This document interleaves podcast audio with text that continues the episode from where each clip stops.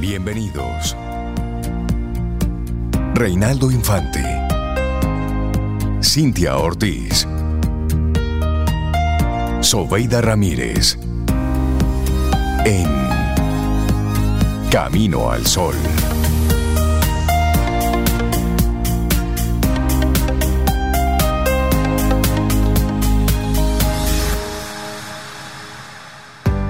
Tomémonos un café. Disfrutemos nuestra mañana con Rey, Cintia, Soveida, en camino al sol.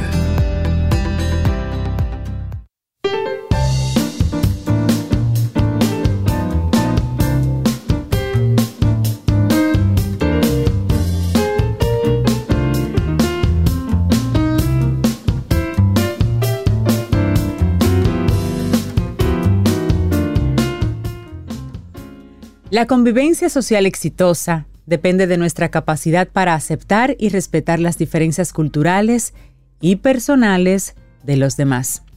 Esta es una frase muy linda de Joan Chittister. Joan Chittister es una monja norteamericana, pero ha sido muy famosa por sus frases y por sus escritos. Y nosotros seguimos avanzando en este camino al sol. 8.22 minutos en la mañana de este viernes.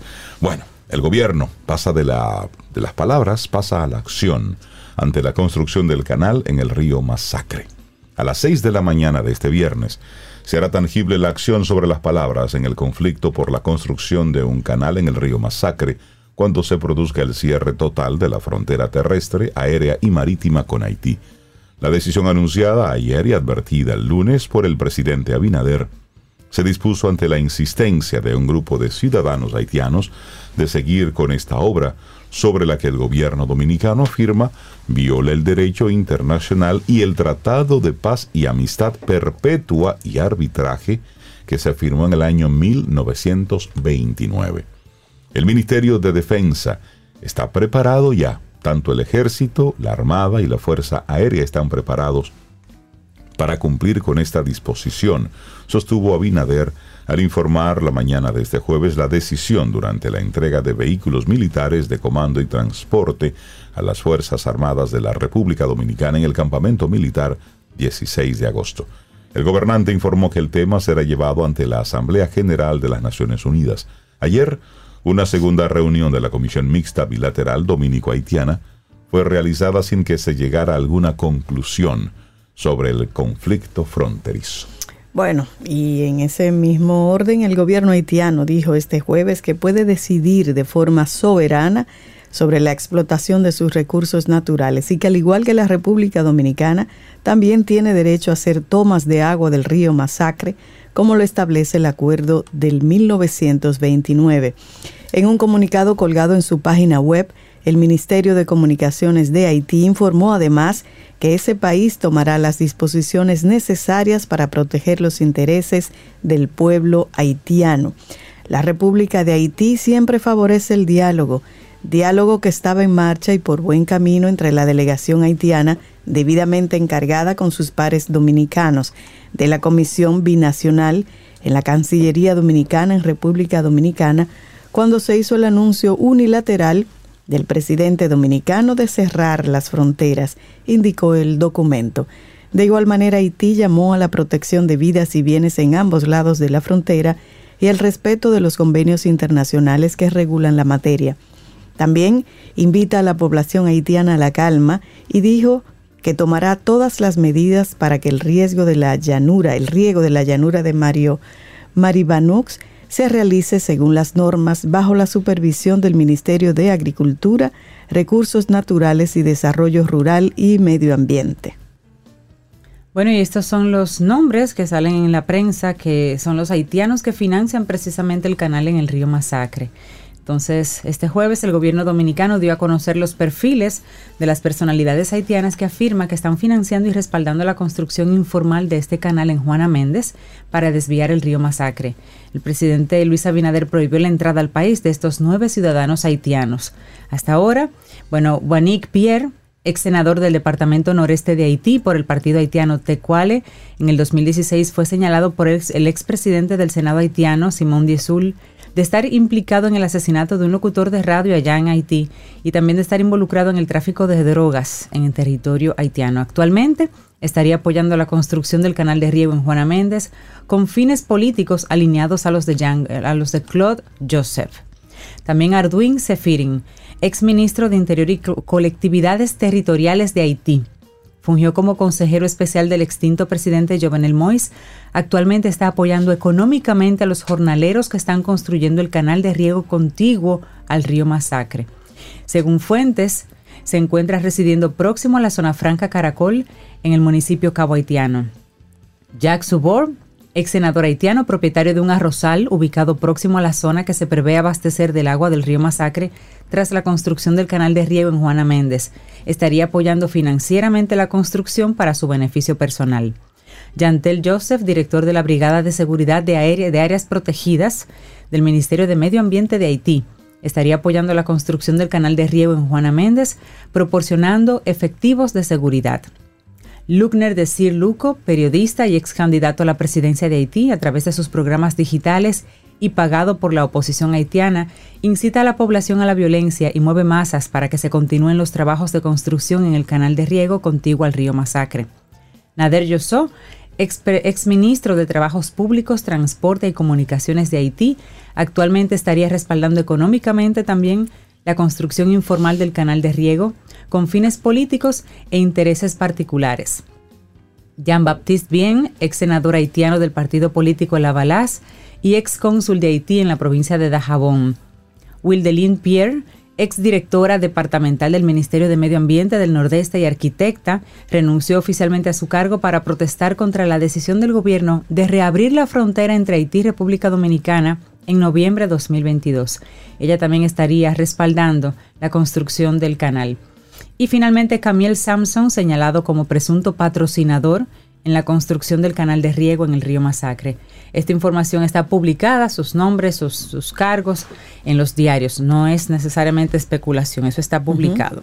Así es, y bueno, ya para cerrar este, este circuito de informaciones sobre la situación en Haití, el, el Ministerio de Relaciones Exteriores informó en la tarde de ayer que concluyó sin llegar a acuerdo de la segunda reunión del diálogo que efectuaba las, con las autoridades haitianas en la mesa hídrica binacional para dar solución a la crisis del río Masacre.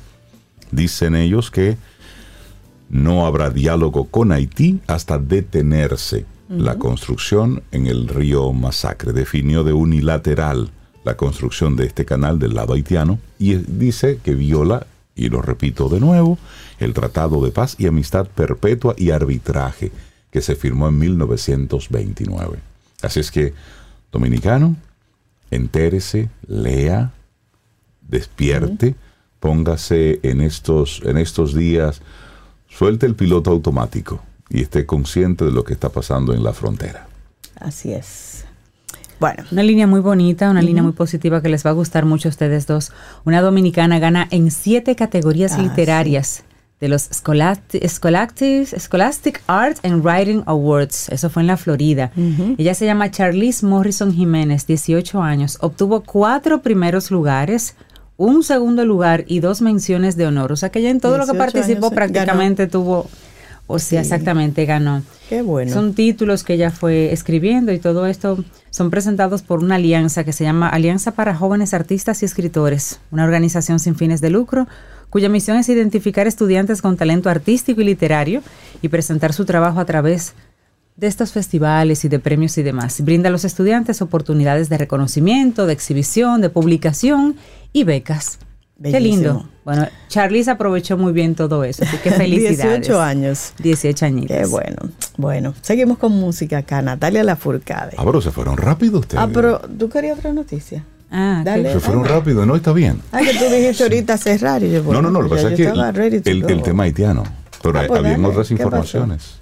Ah, pues. Les comparto una. Sí, sí, sí. a ver. La, la, segunda sala de la Cámara Penal de la Corte de Apelación ordenó ayer jueves la libertad pura y simple. ¿De quién?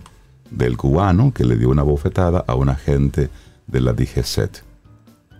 Es decir, libertad pura y simple. Pero le, dio la lección, le dio una lección. ¿Cuántos meses? tenía como dos meses. Pura y simple. Tenía Llorente dos- López se presentó ante el juez, quien el 16 de agosto le impuso tres meses de prisión preventiva, una medida de coerción que superaba por mucho el mínimo posible de la condena que recibiría por el tipo penal cometido, que es de seis días de reclusión. Y se chupó ahí varios meses. Entonces, en su momento, la motivación del juez para dictarle la privación de la libertad era que la, infrac- la infracción de este ciudadano fue contra el Estado por tratarse de un policía de tránsito y alegó también peligro de fuga. Y así él duró 29 días preso en la cárcel de Najayo, aislado en una zona de control para su seguridad. Esos fueron los, los, que, lo que le aportaron para tenerlo preso.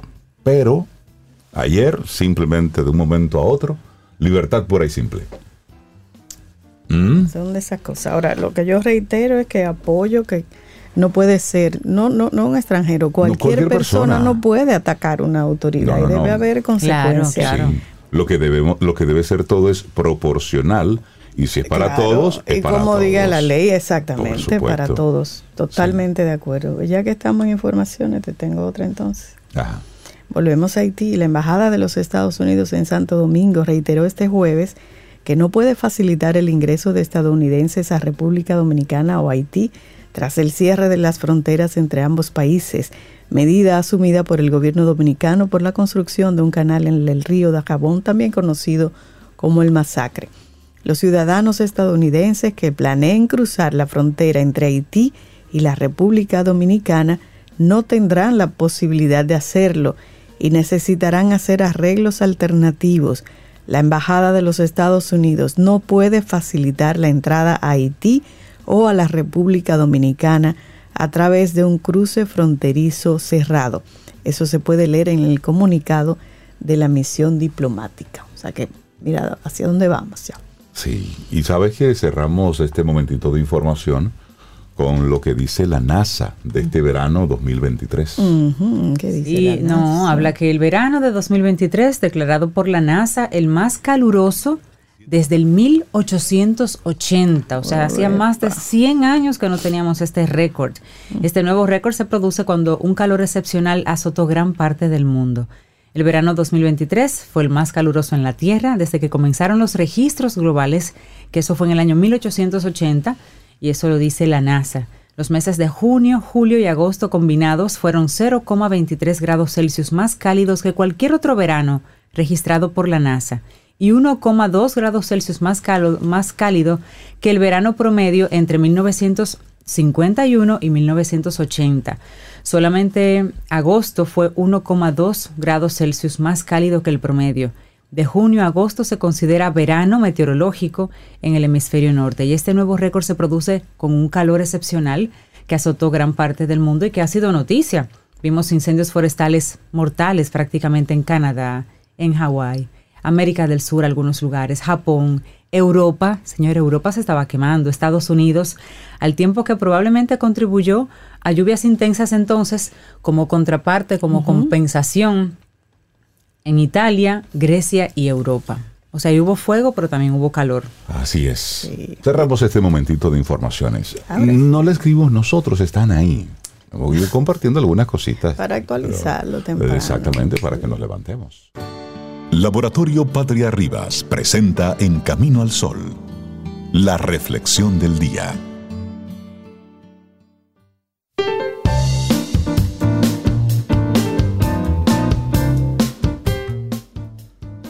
La empatía es el puente que conecta dos mentes, dos corazones y dos almas. Una frase de Steve Maraboli. 7.41 minutos es viernes, estamos a 15 de septiembre. ¿Les parece si reflexionamos juntos en esta mañana? Respeto a uno mismo, a los demás y al planeta. Ay, qué bonito. Es que el amor es un sentimiento que nace espontáneamente del corazón, pero si estamos obligados a mantener un mínimo respeto por nuestro entorno, sí, estamos obligados a eso y también por nosotros mismos.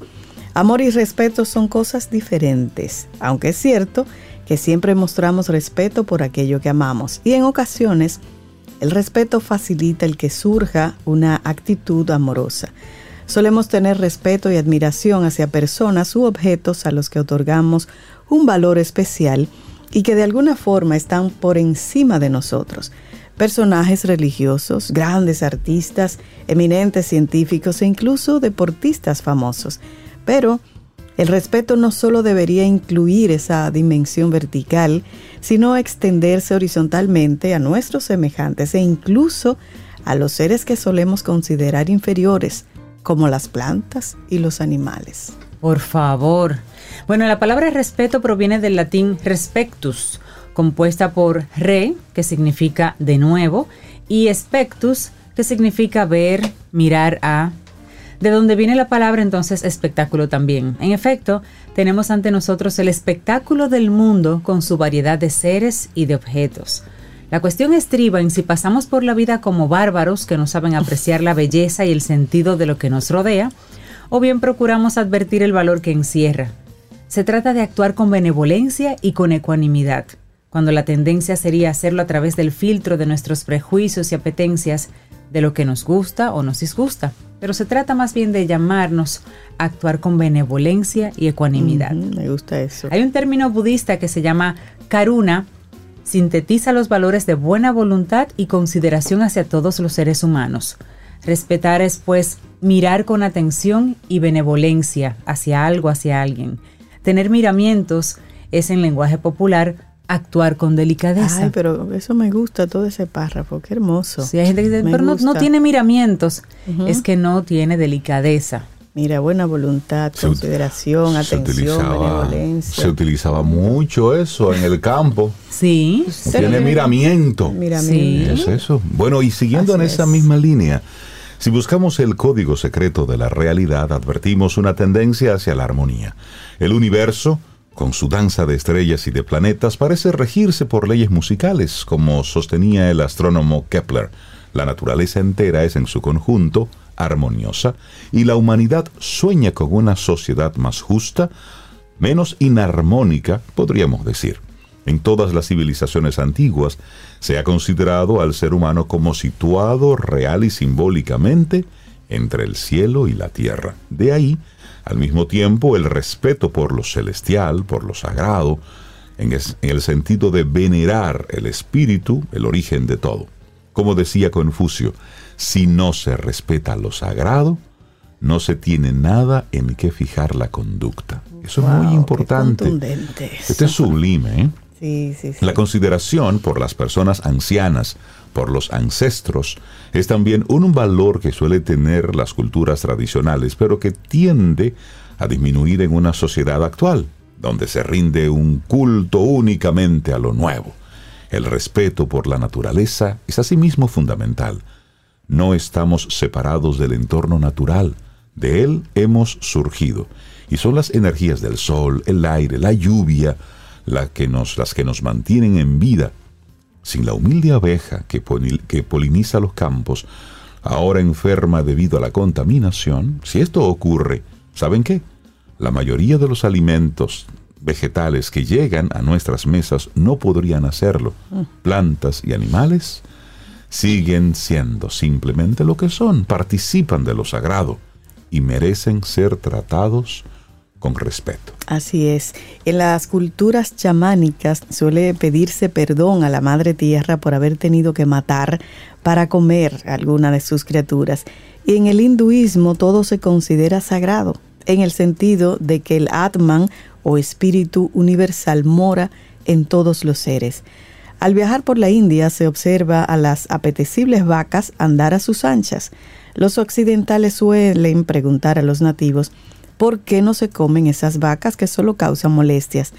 La respuesta es que la vaca representa a la madre, les da leche y combustible para el fuego del hogar, por lo que matarla sería a sus ojos una falta de respeto e incluso un crimen. La concepción cristiana de que Dios sitúa al hombre en medio de la creación y éste puede servirse de ella, aunque simbólicamente correcta, se ha prestado a creer que podemos abusar de los recursos naturales. Si justamente el ser humano, debido a su inteligencia, está en el centro del orden natural, es para cuidarlo y para respetarlo. Eso deberíamos enseñarlo de pequeños. Es para cuidarlos y para respetarlos. Decía el filósofo Pitágoras, ante todo, respetaos a vosotros mismos. Es responsabilidad de uno ser fiel a lo mejor de sí mismo. El cuerpo nos acompaña siempre y permite nuestra movilidad y capacidad de expresión. Parece razonable cuidarlo con comida sana, limpieza y adecuado reposo y movimiento. La mentira es enemiga de la propia dignidad. Mantener los compromisos adquiridos es respetarse a uno mismo y a los demás. No abandonar las nobles aspiraciones, aunque la rutina y las necesidades materiales parezcan impedirlo. Peor será arrepentirse de lo que no se ha hecho. Otra forma de saber eh, mostrar respeto por alguien, por algo, por un momento en particular, es saber escuchar. Rey Así es. Saber escuchar, qué tan importante es esto. Y una de estas formas, como tú muy bien dices, demostrar ese respeto, escuchar, buscar un lugar, un tiempo que permita esta comunicación, no es fácil. Puede que no nos interese demasiado, pero sabemos que esa persona necesita desahogarse o buscar consejo o conciliar, que es lo que tenemos que hacer ahora estos dos pueblos, conciliar. En otra ocasión seremos nosotros los que necesitemos sentirnos acompañados y comprendidos. El diálogo, hablar, escuchar, requiere de cierto esfuerzo. A menudo, y eso es lo que hemos visto, se trata de monólogos compartidos. Sí. Tú hablas, yo hablo. Pero no nos escuchamos. Pero no nos escuchamos. sí. Y entonces hay que practicar la escucha activa. Si la otra persona se alarga, con delicadeza se le indica que no puede seguir la conversación ahora. Pero sí en otra ocasión, y cuando decimos se alarga es que se molesta. No, no, no, porque realmente ahí no hay recursos para seguir una conversación. Así es. Mira, y ustedes sabían que respetar tiene relación directa con la dignidad. Directa. Todos los seres humanos, por el simple hecho de existir, merecen respeto lo que significa que deben vivir dignamente sin faltarles alimento y cobijo y sin ser objeto de violencia debido a su condición, a su género, raza, color, creencias, etc. Utilizando un lenguaje religioso, todos somos, perdón, hijos de Dios. Efecto, efecto. Sí, esos son efectos especiales. Todos somos hijos de Dios. Todos venimos al mundo desnudos. Padecemos las mismas dichas e infortunios y al final nos aguarda la muerte. A todos, ¿eh? ¿Qué motivo hay para sentirnos superiores a otros? Y hay aquí una paradoja. Nadie es más que nadie y al mismo tiempo cada persona es única e irrepetible. Igualdad y jerarquía parecen conceptos antagónicos cuando no es así. Como sintetizó el doctor Eduardo Alfonso, los hombres son iguales en esencia, no tanto en potencia, y desiguales en presencia. Wow, qué bello. Wow. Sí, sí, sí, qué bueno. Bueno, para el hinduismo y el budismo también es fundamental una noción, se llama ahimsa, y es la no violencia, sin olvidar que podemos actuar a partir de tres niveles distintos, el pensamiento, palabra y obra. Eso está en la oración. No solo faltamos al respeto mediante actos materiales inadecuados, sino también cuando empleamos palabras ofensivas o cuando simplemente pensamos mal de alguien sin motivos reales. Y está claro, clarísimo, que si todos actuáramos respetuosamente, los males sociales disminuirían. Esa sería una asignatura importante en las escuelas. La buena educación supone enseñar nociones de urbanidad y convertir el natural egocentrismo del niño en apertura al otro y sus necesidades. Qué bien, qué bonito. Es poder tener este, este respeto como un valor que se inculque en la casa. Respeto a uno mismo, respeto a los demás y respeto al planeta. Este es un escrito de un médico especializado en terapias naturales, el doctor Daniel Bonet, y lo compartimos aquí hoy en Camino al Sol. Laboratorio Patria Rivas presentó En Camino al Sol, la reflexión del día. Tomémonos un café. Disfrutemos nuestra mañana con Rey, Cintia, Soveida, En Camino al Sol.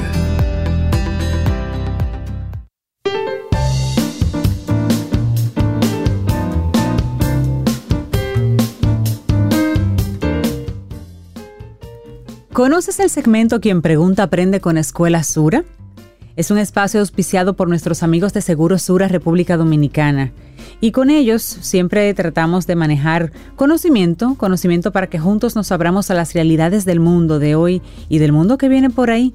Este martes conversamos sobre gestión ambiental, un tema que nos inspiró a fomentar la transición hacia la sostenibilidad, no solamente de las empresas y sus cadenas de valor, sino también de las personas, de las comunidades y de los gobiernos, porque sanar nuestro planeta es una responsabilidad de todos.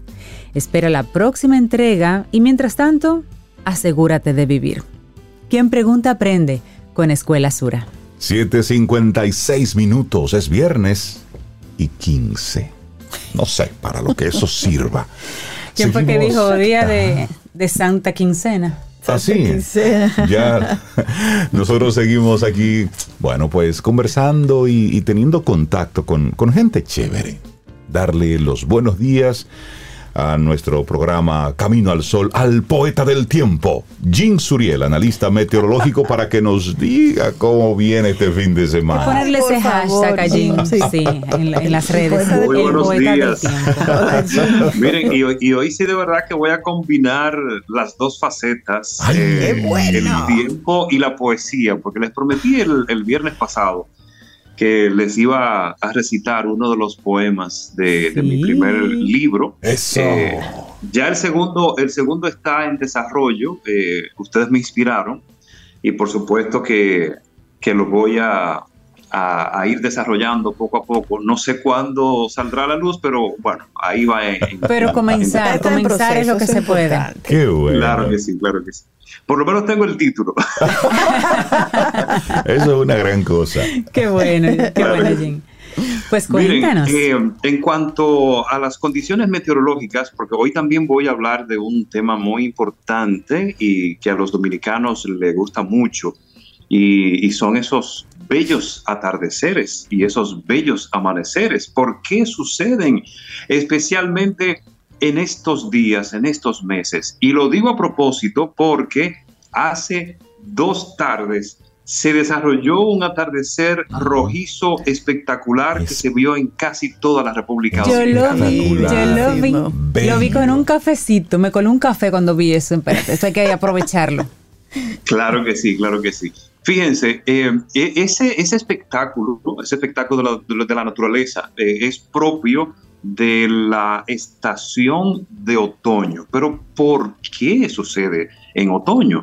Bueno, fíjense, el planeta en esa, en esa circulación, en esa traslación que tiene alrededor del Sol, eh, tiende a desplazarse su eje, a inclinarse, a declinarse de un espacio a otro y esto es lo que da eh, las estaciones en, todo el planeta. En el hemisferio norte, por ejemplo, ahora mismo estamos en verano, pero faltan varios días para comenzar el otoño, que, lo hará el 23 de septiembre. Eh, del lado contrario es, eh, es invierno y va a comenzar la primavera. Entonces, ¿qué sucede? El sol ha estado incidiendo de manera significativa en el hemisferio norte, y por supuesto hemos tenido mayor radiación solar, mayores horas de luz solar. En su desplazamiento aparente, porque nos, nos, nos parece ver que el Sol ahora va transitando desde el norte hacia el sur, vamos a tener menos horas de luz solar, menos radiación solar y en el momento del ocaso el Sol estará iluminando de manera espectacular el mismo firmamento, las nubes, pero con una inclinación que no la teníamos en, el verano. Entonces, la atmósfera en ese momento, a partir de las 5, 5 y media, 6, hasta las 7 y media de la, noche, eh, tiene, tiene unos, unas moléculas que pueden ser de oxígeno, pueden ser de hidrógeno, pueden ser de, de, cualquier otro, otro componente. Entonces, dependiendo de esa densidad, es que va a permitir que los rayos del sol reflejen un color en particular. Es por eso que mm. vemos, por ejemplo, el sol, mejor dicho, el firmamento azul en el transcurso del día, porque el sol está incidiendo directamente sobre la superficie. Pero en las tardes, como ya el sol está cayendo por el horizonte, esos rayos van ascendiendo hacia la atmósfera y hacia el espacio y dependiendo de los gases de la atmósfera, por allá se va a reflejar entonces el color rojizo, el color amarillento, el color anaranjado, en ocasiones hasta el morado, porque fíjense, hay unos colores del atardecer que son eh, muy distintivos y muy impresionantes. Entonces, ¿qué sucede con los otros colores de ese arco iris que genera la luz solar? La luz solar es blanca, no tiene ningún color en específico. Sin embargo, los gases de la atmósfera funcionan como si fuera un prisma eh, dispersan todo ese color blanco en miles de colores, en multicolor. Entonces, los demás colores salen disparados hacia el espacio y solo nos llega a nosotros el color rojizo, anaranjado y amarillo. Y eso es propio de la época del otoño. Así que vamos a prepararnos para poder disfrutar de ese espectáculo natural. Y en cuanto a las condiciones meteorológicas, le tengo una noticia especialmente a los residentes en el Cibao. Ayer se registraron fuertes precipitaciones, más que cuando el huracán Lee estaba cerca de nuestra región. Mm. Es una vaguada que se está combinando con la cola de Lee todavía, que se encuentra al norte del Caribe, que está aportando esas precipitaciones fuertes y degeneraron en algunas inundaciones urbanas en Santiago, en La Vega, en Moca, en San Francisco de Macorís. Pero mucha atención porque la vaguada hoy va a continuar aportando más aguaceros y por lo tanto ese potencial de inundaciones va a estar presente en el transcurso de esta tarde y de esta, noche, especialmente hacia la región del Cibao, el norte, el noreste y el noroeste, incluyendo la cordillera central. Ayer veía allí algunos videos de cómo la, en la zona de Cabarete, la playa iba, iba entrando hacia la zona de los restaurantes. Sí, porque el, oleaje fue, fue importante en toda la costa norte. Yo me desperté con un, rayo. Así ah, en la madrugada. Como a las 2 de la mañana, 3. Me dio un susto. Mira, asústome. asústome. Yo necesito saber, Jim, si mañana va a llover a las 6 de la tarde. Qué específico. En el Parque Iberoamericano. en el Parque Iberoamericano. ahí especialmente después de las 5 de la tarde podría lloviznar, porque vamos a continuar con los efectos de la misma vaguada Va, a disminuir el potencial de lluvias ya durante el fin de semana porque la vaguada se va a ir alejando eh, paulatinamente, pero sus remanentes van a permanecer en el país aportando más precipitaciones sábado y domingo. Y mañana de manera especial en el Parque Iberoamericano, ahí vamos a tener algunas lluvias dispersas. No van a ser muy significativas, pero sí una Sí, pero todavía. Es una lectura, tú sabes, Jean, de un, de un libro, unas cartas. Pero con paraguas. Pero si hay lloviznita es como... Es una jarinita con, su paraguas. Incluso hasta romántico podría ser una lectura bajo la lluvia. Y, ya que estás hablando de lectura bajo la lluvia, ¿qué tal, Jean, si nos regalas... El poema. Un poema. Sí, por supuesto. Miren, el, el poemario eh, al que Reinaldo hace referencia es Tránsito de Venus. Ese es mi primer libro de poemario y se publicó ya hace un par de años. Eh, pero esa lectura fue escrita hace veintitantos años atrás. Ya ustedes saben, cuando era adolescente, cuando era estudiante de bachillerato, cuando era estudiante de universidad. Entonces, hoy voy a, regalarles un poema que se llama Tú, mi lienzo y mi pincel. Mm. Bello título. Tú mi lienzo, sagrado y amplio en dimensiones, donde trazo mis caricias y mis besos, mis ternuras se graban con la tinta del deseo. Tú mi pincel de todos los tamaños a quien recurro, de quien guardo las reglas y las normas para pintar amor, para trazar el esqueleto, la piel, los poros y contornos. De ti aprendí a amar y a ti retorno para amar. Tú mi lienzo y mi pincel. Wow. Qué belleza. Qué yo, belleza. Yo no voy a preguntar ni siquiera cuál fue la musa de eso. Yo lo voy a dejar así tranquilito. Jean Suriel, el poeta del tiempo aquí en Camino al Sol. Qué hermosa combinación. Gracias por regalarnos ese poema. Sí. Muy lindo. para, mí de verdad que es un placer combinar estas dos facetas, la meteorología y, la poesía. Y, voy a invitar también a los amigos radioyentes a que nos sigan en nuestras plataformas, especialmente eh, en Instagram, arroba Oficial RD, y también en nuestro canal de YouTube, porque ahí estoy compartiendo información diaria informes especializados, dándole seguimiento a la temporada ciclónica.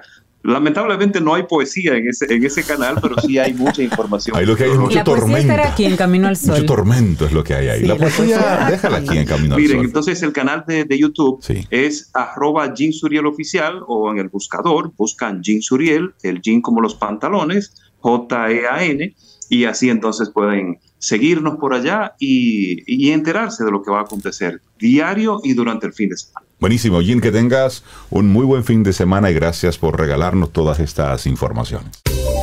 Te acompaña Reinaldo Infante. Contigo, Cintia Ortiz. Escuchas a Sobeida Ramírez. Camino al Sol.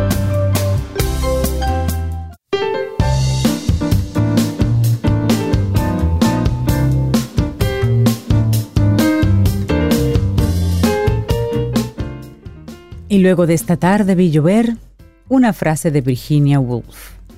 Vivir en sociedad es un acto de equilibrio entre la libertad individual y la responsabilidad colectiva. Responsabilidad colectiva, sí. A usted le toca, a mí me toca, nos toca. Nos toca. Y eso hay que asumirlo. Vamos avanzando en este camino al sol. 8, 12 minutos. Te recuerdo que tenemos un número de teléfono, el 849-785-1110. Es el número de teléfono de Camino al Sol.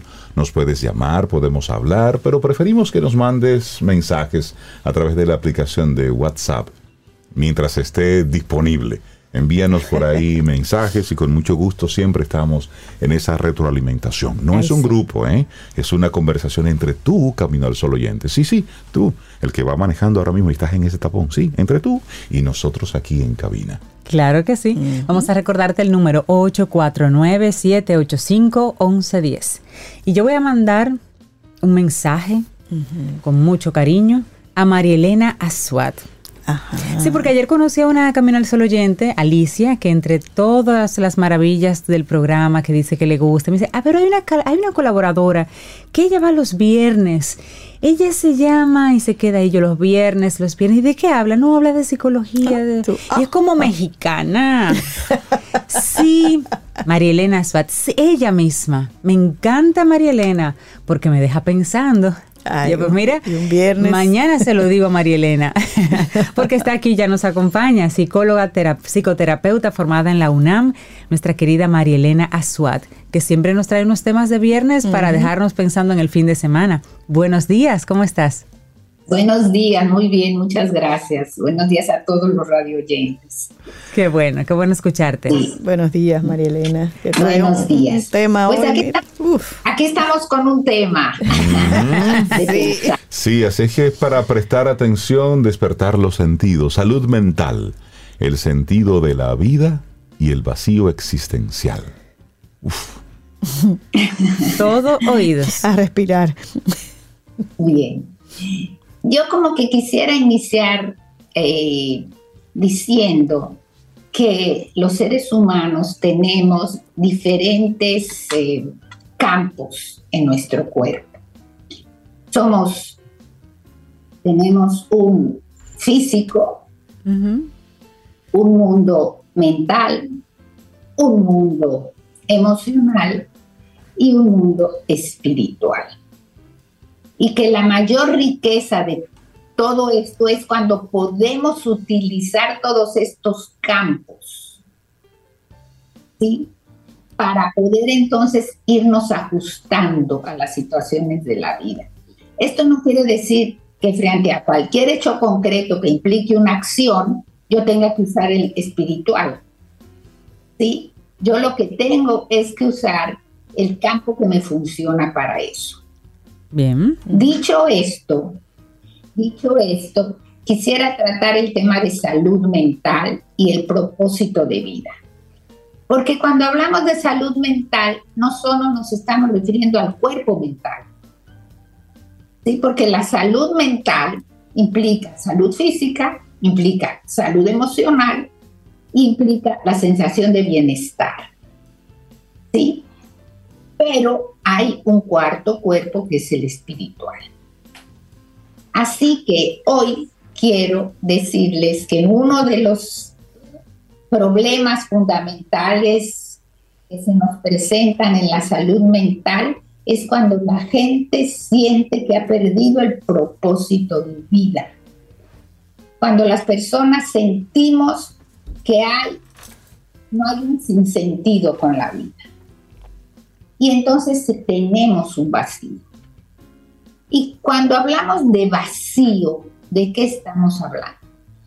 Miren, el vacío no es depresión, el vacío no es sufrimiento, puede terminar en sufrimiento, pero el vacío no es sufrimiento.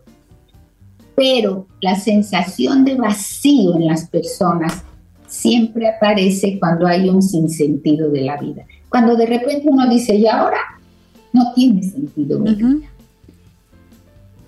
Por ejemplo, nosotros podemos ver una persona operando perfectamente en la vida cotidiana y esa persona puede sentir un vacío interior y nadie lo puede ver, nadie lo puede detectar, ya que no aparece ningún síntoma, no hay depresión, no hay signo de advertencia, nada. La persona funciona, pero existe este vacío. Y de ahí que muchas veces no comprendamos los suicidios, sobre todo los suicidios juveniles que se han incrementado. Porque aparentemente no pasaba nada. ¿Y qué fue lo que pasó? Que decidió suicidarse. El vacío es como un silencio que intentamos explicar todos desde la mente racional la mente, el cuerpo mental. Sin embargo, el vacío no tiene explicación desde ahí. Cuando hay vacío, ¿qué hace la mente racional? Se apodera de todas las áreas, la mente racional, todas. Pero el área del vacío no puede ser explicada. Puede ser explicada la teoría psicológica, puede ser aplicada la psicoterapia, pueden ser explicadas muchas cosas, pero no el vacío. Incluso Freud se dio por vencido cuando decía que el melancólico, la persona melancólica, siente que perdió algo, pero no sabe qué. Una búsqueda constante de un algo, sí. Sí, hay esta añoranza pero no sabe que perdió. Y entonces Freud ahí dice, bueno, hasta ahí quedé, quién sabe qué más hay. Y tenemos el otro ejemplo de Víctor Frankl, que habla sobre el sentido de la vida, pero lo hace desde condiciones adversas. Es decir, Víctor Frankl busca dar sentido de la vida desde un campo de concentración en condiciones muy adversas.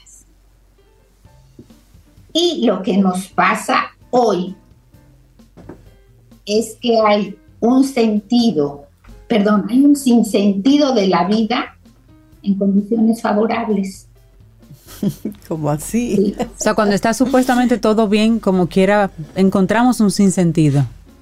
Claro, porque fíjense, en los campos de concentración, biológicamente está el sentido de supervivencia y se dispara.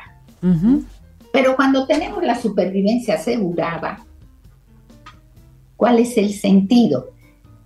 Fíjense, es dramático porque lo que hacemos todos es lo siguiente, ¿sí? Eh, las condiciones favorables en las que vivimos, que no tenemos, que tenemos asegurada la supervivencia, son las más desfavorables para entrarle al vacío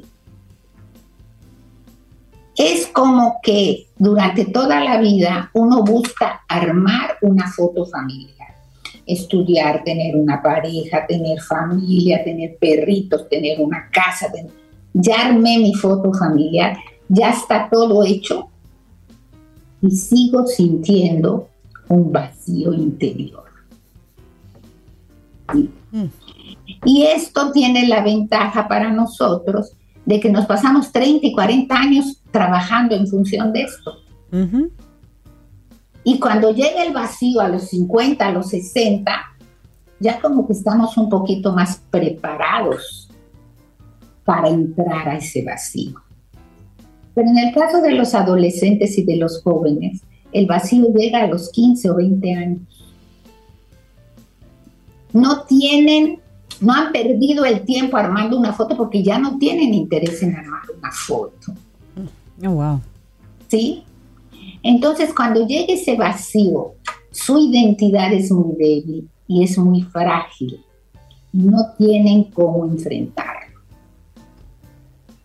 Para poder entrarle a esto, necesitamos tener claridad de qué es entonces el vacío. Pero no pertenece a... Sí, da mucha curiosidad, sí, eh, da mucha curiosidad porque uno pensaría que esos sentimientos encontrados de vacío, de propósito, de hastío, digamos, le llega a un adulto porque está lidiando con problemas.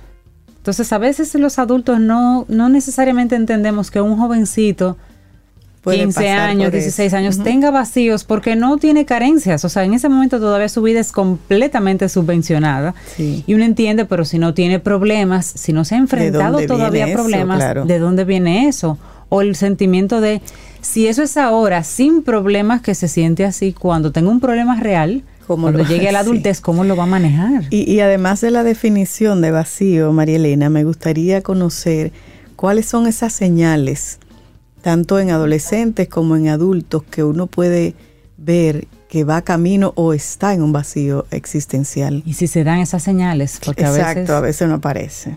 Sí, porque a veces las personas nos manejamos en la superficialidad, en el día a día, en el tener que hacer, en armar nuestra vida, y no contactamos ese sentimiento. Porque ese sentimiento de vacío no pertenece al cuerpo físico, no pertenece al cuerpo mental, no pertenece al cuerpo emocional, pertenece al cuerpo espiritual. Espiritual. Sí. Entonces, ese vacío tiene una función, pero nosotros nos da mucho miedo porque el vacío lo vivimos como soledad, lo vivimos como oscuridad, lo vivimos como que ahí no hay nada. Cuando desde el punto de vista más profundo, para que algo se llene, se tiene que vaciar. El universo se creó de la nada. ¿Sí? Lo creativo de los seres humanos viene de ese vacío. Por eso les decía que cuando nos agarra a los 40 o a los 50, ya medio algunas herramientas tenemos. Pero a los 15 o a los 20 nos encontramos con esta sensación que creemos que nadie más la tiene, porque las redes sociales, Instagram se encarga de decir lo maravilloso que es mm. todo, lo bien que estoy, lo lindo, el éxito, etcétera, etcétera. Poca gente se pone en las redes sociales cuando está llorando, pero sí cuando está riendo. Exactamente. Entonces, los jóvenes no tienen estas herramientas.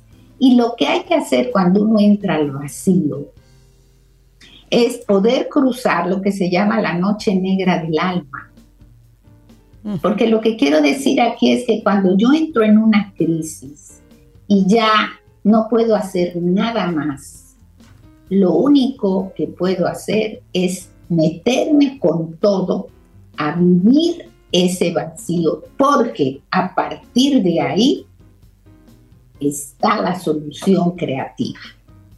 Digamos atravesarlo, atravesar esa noche. Atravesar, pero atravesar, salir cuando amanece porque a veces es tan duro que uno se sale antes del amanecer. Por ejemplo, ustedes en la noche cierran todo, apagan luces y no ven nada. Pero a medida que pasa el tiempo, los ojos empiezan a adaptarse y empiezan a ver cosas. Sí. Sí. Lo mismo pasa con el vacío.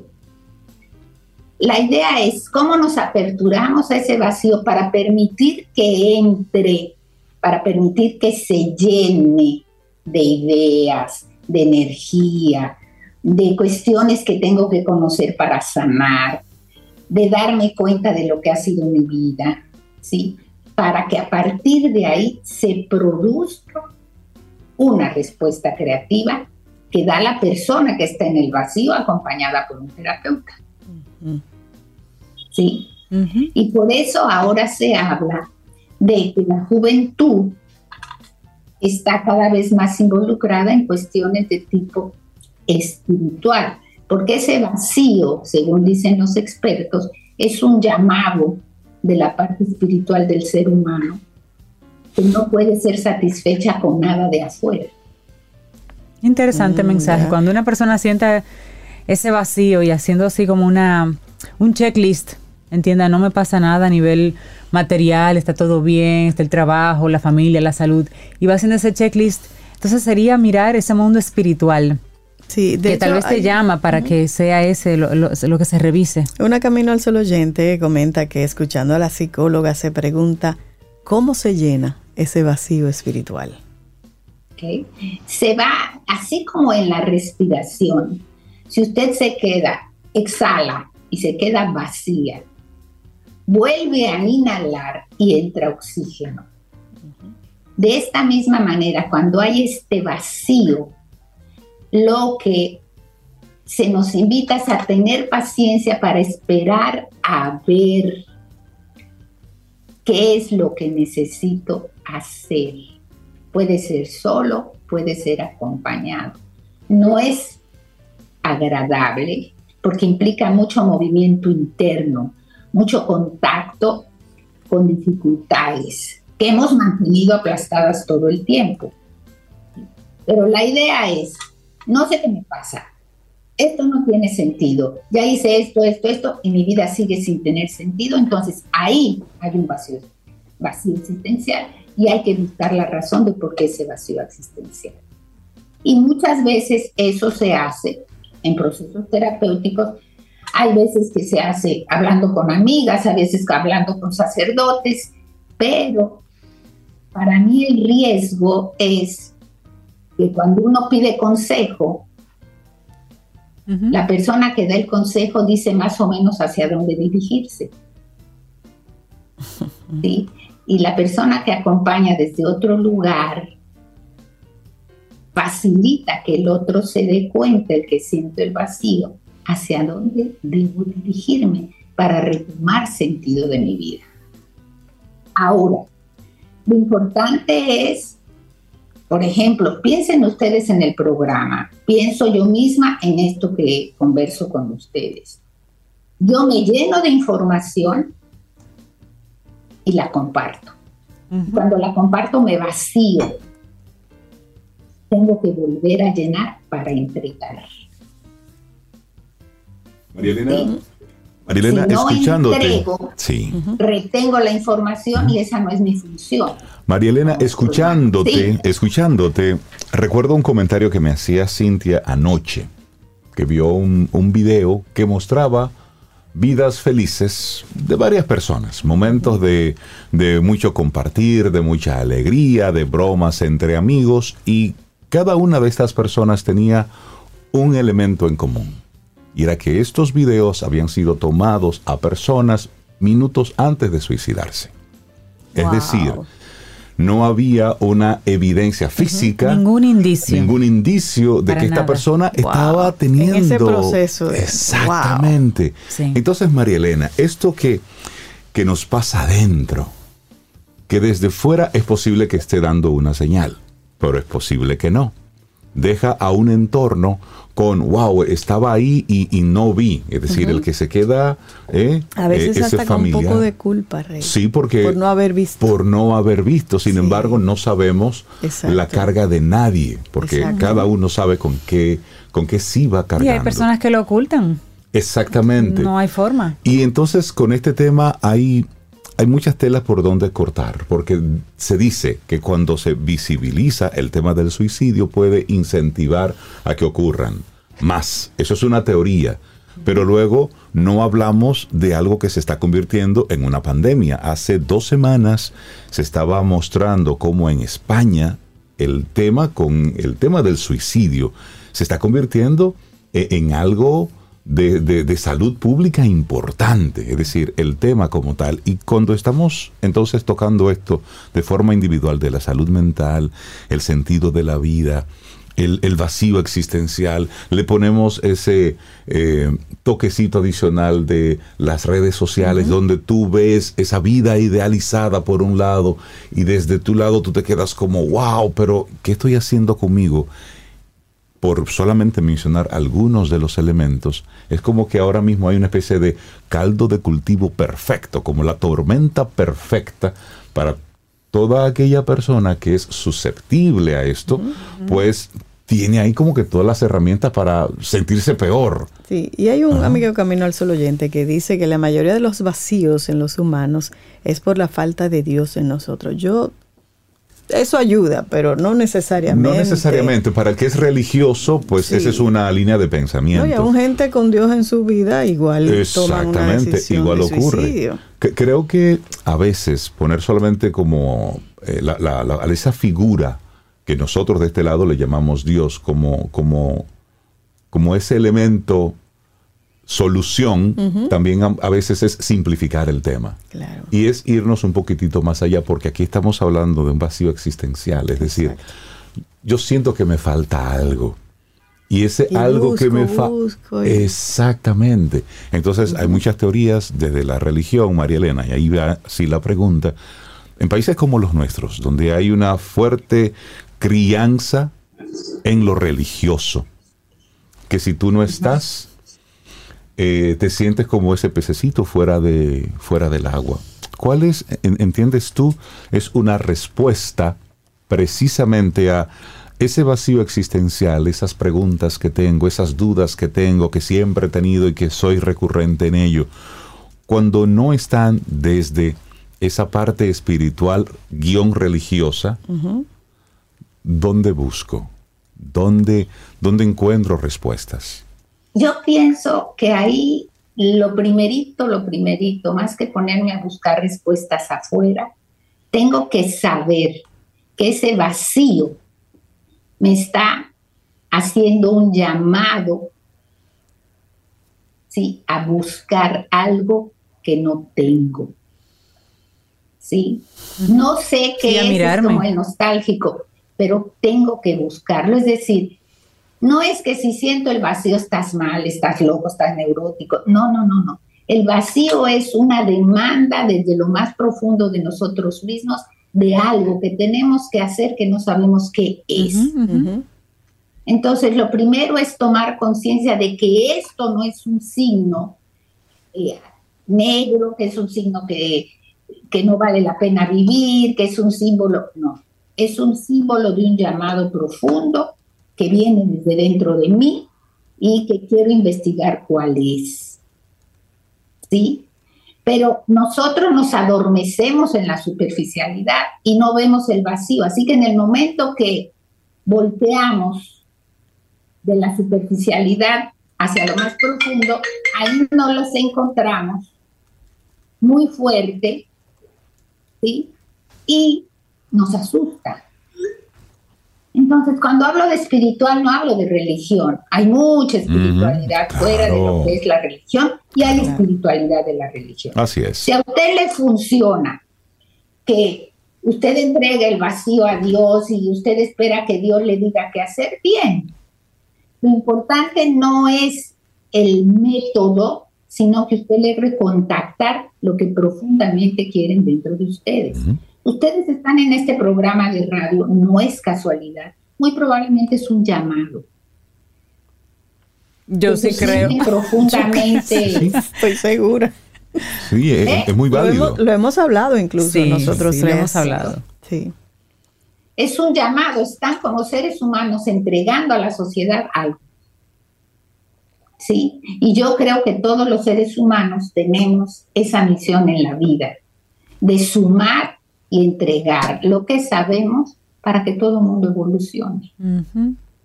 Y cuando se hace desde adentro, cuando se hace desde el corazón, la cosa fluye muy fácil. Sí. Pero con las personas correctas, lo otro hace, ahí se truena el asunto. Así es. Definitivamente esto de la salud mental, del sentido de la vida, del vacío existencial, son temas que debemos tenerlos sobre la mesa. Y lo que ocurre con el tema de la salud mental es que lo tenemos debajo de la mesa. Y esto hay que visibilizarlo. Y hay que hablarlo. Y también uno mismo ser responsable. A veces yo no puedo. Es decir, yo no puedo solo con lo que estoy lidiando y hablarlo, verbalizarlo. Primero me ayuda a escuchar lo que yo tengo por dentro, que es, una, es un buen primer paso, Marieliana, ¿cierto? Es decir, ir hablando me va dando otra perspectiva porque de repente la tormenta la tengo yo y no más que una llovizna, pero por dentro yo creo que es una gran tormenta. y, hay algo muy importante que, que, me quedo con eso que dijo María Elena, no es que yo esté mal. Si yo estoy pasando por un momento de introspección y, me siento en ese vacío, no es que yo esté mal, es una señal de que necesito algo. Y a propósito, una Camino al Sol oyente dice que ella está en un proceso de tránsito, de sanación y de búsqueda espiritual y la verdad, dice ella, no he logrado dar con la solución, pero gracias. Y oye, dice, yo hacía mucho que no escuchaba Camino al Sol y justo hoy me tocó escuchar esta intervención. pues el universo conspira. No es coincidencia. El universo conspira. Así es, así es. Así que eso es fundamentalmente. El vacío no está mal. El vacío nos está invitando a buscar una solución creativa para después entregarla al mundo. sí, sí, sí. Es un llamado. Hay una salsa que dice busca por dentro, amor. María Elena Suad, muchísimas gracias. A la gente que quiera esta conversación, extenderla, llevarla así ya al plano profesional, en compañía de un especialista como tú, ¿cómo puede hacerlo? Sí, al WhatsApp 809 868 0886. Que tengas un precioso fin de semana, María Elena. Muchas gracias, igualmente. Un abrazo. Y gracias siempre por esos temas. Quedamos pensando. Tomémonos un café. Disfrutemos nuestra mañana con Rey, Cintia, Soveida, en camino al sol.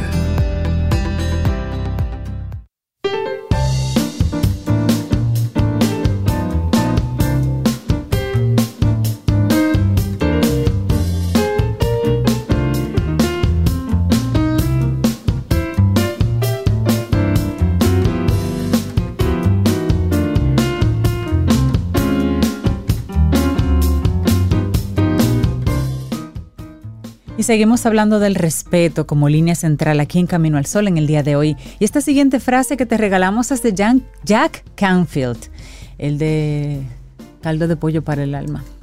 Bueno, dice, el respeto es uno de los mayores regalos que podemos darle a otra persona. Respetarlo, respetar a una persona, es uno de los mayores regalos que podemos darle. Mira, eso en la cotidianidad de nosotros parece trivial, pero el respeto a los, derechos humanos, el respeto a una persona con discapacidad, el respeto, a los derechos de un niño. Póngase, en el lugar. O sea, váyase a un caso extremo, mire el respeto. Sí, así es. Mira, y Don Timo, Está regando corazones desde la madrugada. Don Timo. Él eh, debe estar durmiendo ahora porque él amaneció sí, poniendo corazones. Don Timo puso un corazón, el corazón Sobeida Cibao. Ay, Dios mío. Y tiene pista y se la compartimos aquí. Y usted pregunta, porque está porque tenemos Camino al Sol oyentes que están conectando hoy con nosotros. Pues miren, Don Timo Pimentel está celebrando sus 12 años de arte furtivo, en la cual él crea unas piezas espectaculares y la va escondiendo en distintos lugares en toda la geografía nacional y en el mundo mundial. Y luego lanza una pista. ¿Y quién se queda con la pieza? Bueno, pues el que la encuentre. Entonces, en este mes de septiembre, Don Timo ha estado creando unos corazones que caminan al sol. Entonces, hoy él lanzó en la madrugada el corazón Sobeida. y lo tituló Sobeida Cibao. Y tiró entonces la pista, dice, Santiago de los Caballeros, pista número uno, a las dos de la mañana. Y ya Y ya, y lo dejó así, y lo soltó, y lo puso sobre un menú. Y, lo puso, exacto, esa sería también parte de la pista. Exacto. Está sobre un menú. Hay un menú Sobre de un menú. pollito parmesano. Pero ya, no damos más. Para niños. Para ok, y entonces después, Ay, ay, ¿eh? él lanzó el corazón rey. Uy. la pista número uno dice Caópolis. Sí, eso, eso es la ciudad de Eso que está aquí en Le Santo Domingo. ya ese- ya le ese dijimos. dato, ya. Y espere y siga la cuenta de Timo Pimentel en Instagram y caminoalsol.do en Instagram para que esté atento a las próximas pistas. La pista número uno del corazón rey. Si esto alguna vez has visto, cerca estarás de las aceitunas.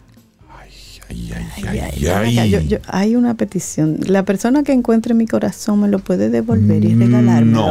Es que está tan lindo, Rey. No, que te manden una foto y ya. Ay, Ay, ay, ay. y si se le conmueve el corazoncito y me lo regala. Bueno, si, si se le conmueve el corazoncito, entonces, Esa otra cosa. ¿te parece si, si hablamos del corazón más hermoso?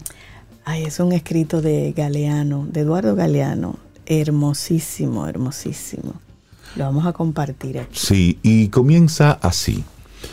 Un joven estaba orgulloso de su corazón sano y hermoso. Un día, de pie en medio de su ciudad natal, proclamó que él tenía el corazón más bello del mundo.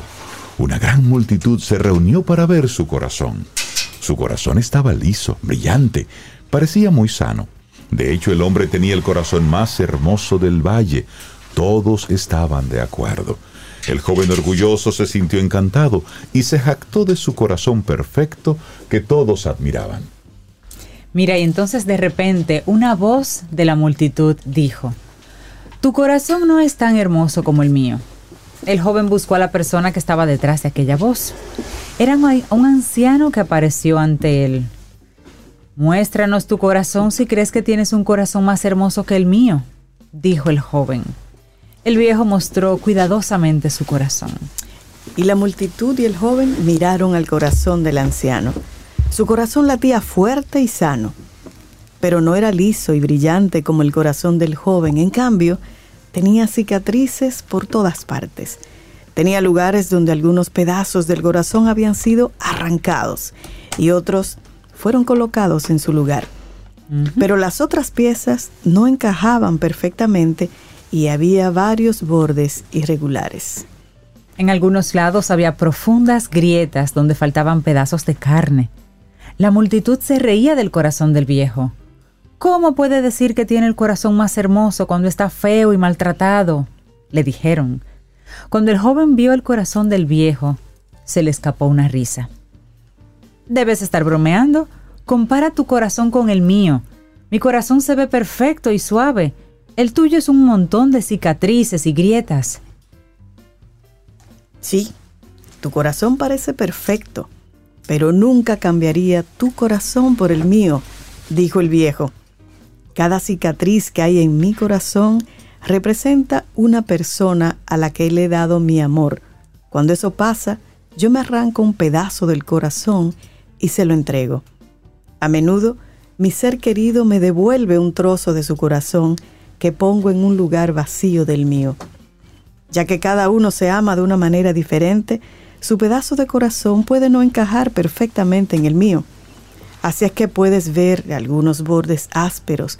Estas cicatrices y bordes ásperos me recuerdan al amor que compartimos, continuó diciendo el viejo. A veces daba un trozo de mi corazón, pero la otra persona no me daba nada. Estas son las grietas vacías. Aunque estas grietas son dolorosas, me recuerdan el amor que siento por estas personas también. Entonces, ¿ves ahora lo que es la verdadera belleza? preguntó el viejo. El joven y la multitud se pararon en silencio con lágrimas corriendo por sus mejillas. El joven caminó hacia el anciano, metió la mano en su perfecto corazón, que era joven y hermoso, le arrancó un trozo y se lo ofreció al viejo con las manos temblorosas. El anciano, agradecido por la ofrenda recibida, la colocó en su corazón y luego tomó un pedazo de su viejo corazón y lo colocó en el corazón del joven. Claro, el joven miró su corazón, que ya no era tan brillante y liso como antes, pero sabía que ahora era más hermoso porque podía sentir el amor del corazón del anciano que fluía hacia Él. Qué hermoso. Tomémonos un café. Disfrutemos nuestra mañana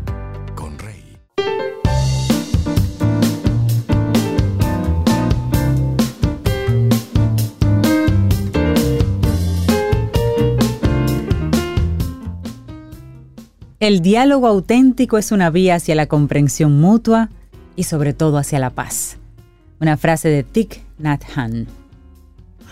Y seguimos en este Camino al Sol. Gracias por conectar, por estar ahí y le damos los buenos días y la bienvenida a Milka Hernández con su pasión por República Dominicana.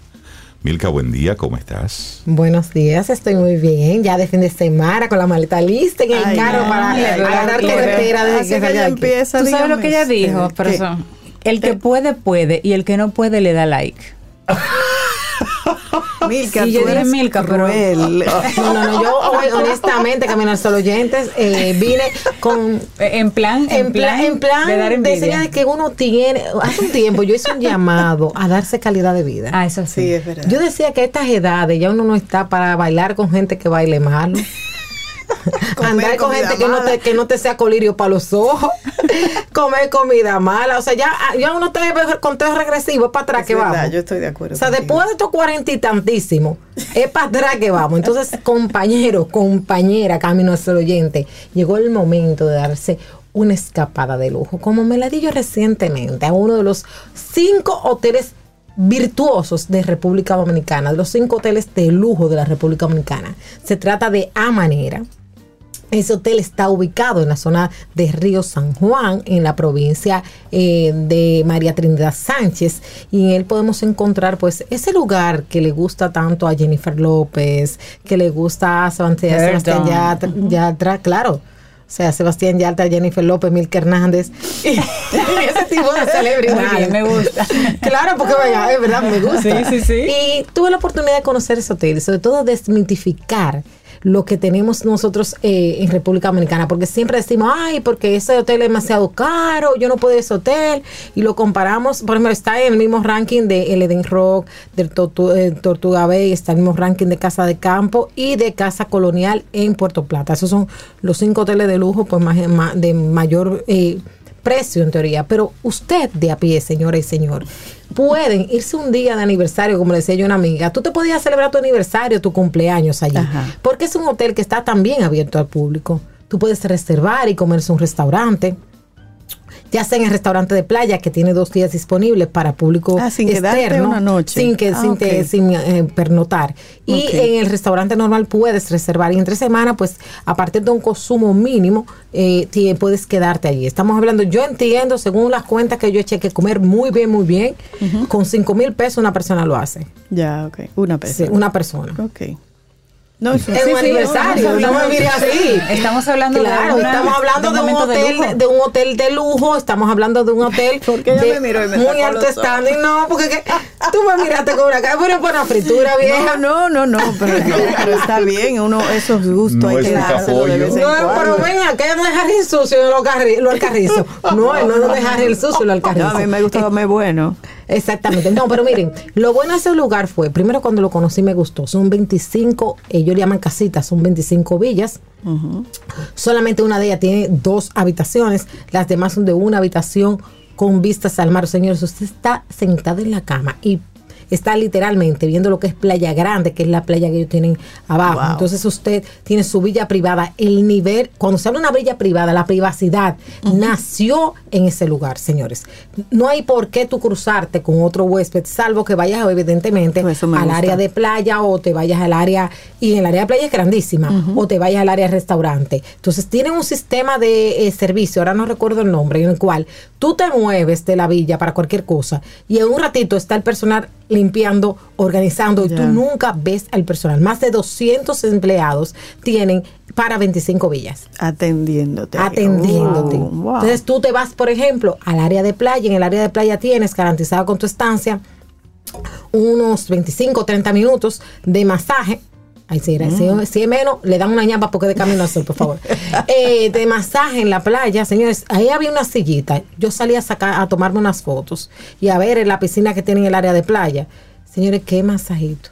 Eso me renovó. rico. Señores, mira, lo bueno es bueno. Y el que puede, puede, y el que no le da like. Señores, y ahí te dan ese masaje, pero sobre todo el trato. El personal es un personal muy cercano. Yo no sé si ustedes vieron cuando vino Sebastián Yatra, que estuvo eh, ahí en, en la zona de Río San Juan, Cabrera. Él incluso salió hasta con los colaboradores de allí que le dijo, llévame, yo quiero ver pueblo. Pero el tipo se, o sea, es tan cercano. El mismo Michael Jordan, que también tiene Se ha intereses allí. ahí, sí. sí. porque acuérdate Sí, que él es el- accionista del campo de golf de Playa Grande, que es una de nuestras propiedades. Oh, qué gracia. Perfecto. Señor. Muy bien. Entonces, eh, tienes campo de golf, uno de los más retadores del mundo. Tienes toda la belleza y el encanto natural, unos pueblos muy... eh, buenos para todo hacer turismo interno y sobre todo ese hotel, señores, con el servicio. Uno de los chefs, el chef principal es peruano. La comida allí, como te podrás imaginar, es realmente Patrimonio exquisita. de la humanidad, la comida peruana. Patrimonio de la humanidad es una mamajuana de este tamaño que tienen ellos allá. Cuando tú cuando llegues al restaurante principal y esta mamajuana, o sea, ellos reivindican las raíces dominicanas a través de una noche dominicana que hacen semanalmente, pero de igual manera hacen una noche española.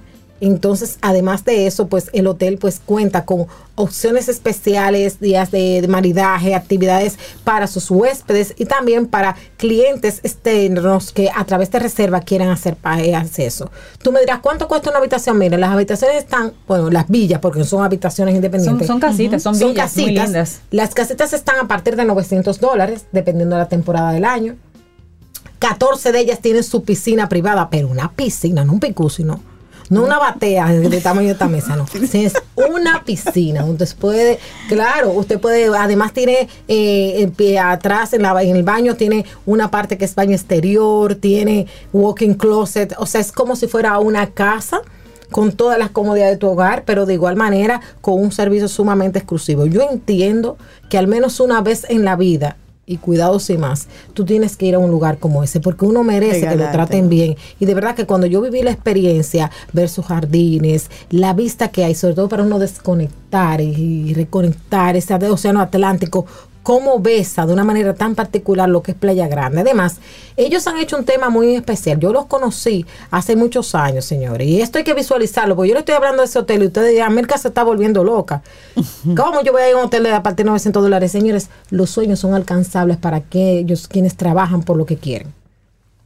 Cuando yo trabajaba en mi tour, hace como seis años, siete, yo estaba en Playa Grande, viendo que ellos con una cooperación que hicieron con el pueblo, rescataron lo que era la parte del pueblo de pescadores, como la zona de pescadores, los fritureros, le dieron curso, y eso está espectacular. O sea que la playa de Playa Grande, donde vamos eh, los bañistas eh, de a pie, la pública, ellos le ayudaron a arreglar, entre otras tantas actividades que hacen ellos de obra de, de responsabilidad social. Señores, y cuando yo miraba desde allá, yo decía, yo nunca voy a llegar ahí, porque dime tú, Y Señores, y llegué un día, gracias a Dios fue una de, fue una de las tres eh, creadoras de contenido que fue invitada la semana pasada allí y pude pues conocer esa instalación y darme cuenta de que es un sueño alcanzable. Usted puede hacer su ahorrito, señores, ahora, ahora es su pareja, 10 mil pesos y váyanse para allá. Que no se pueden comprar un vino muy caro, pues cómprense uno normalito o bébanse una cervecita, pero esa comida vale la pena, el trato, la distinción, el tú poder conectar con la naturaleza en un lugar tan exclusivo. Uno merece en su vida darse una escapada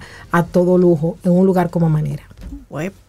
Qué hermoso, qué hermoso. Sí, nos y qué bueno que invitando. tengamos eso aquí en nuestro Sí, país. Sí, sí, ¿no? Qué bueno. claro, con- Buenísimo. Yo después Clase de mundial. esto, solamente Dime tú. despedirte, Milka. Yo te daré like por ahora, por ahora. Yo también. Te Por vamos a ahora, dar pero like, después muchos yo likes. yo estaba esperando este momento para entonces yo había subido la foto en historia para hacer un reel para que ustedes disfruten.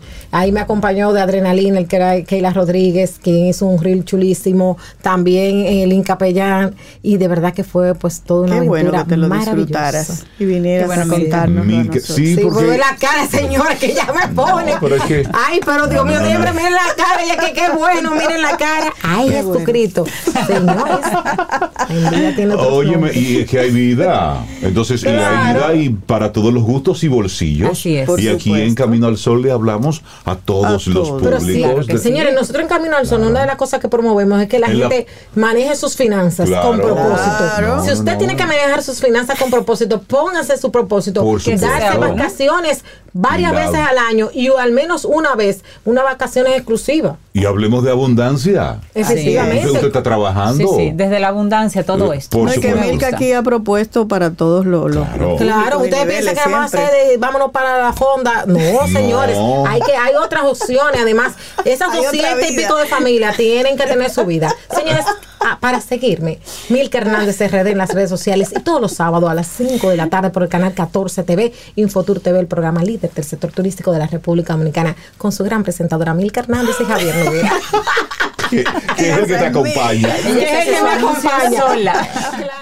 Llegamos al final de nuestro programa. Sí, bueno, el próximo lunes, si el universo sigue conspirando, si usted quiere, si estamos aquí, tendremos un nuevo Camino al Sol. Bueno, y Reinaldo en una de las conversaciones de hoy mencionó la salsa Busca por Dentro y los amigos Camino al Sol oyente dice, ay sí, esa salsa, esa Es salsa. muy bonita. Y como yo soy buena gente, aunque Milka, no, tú sabes.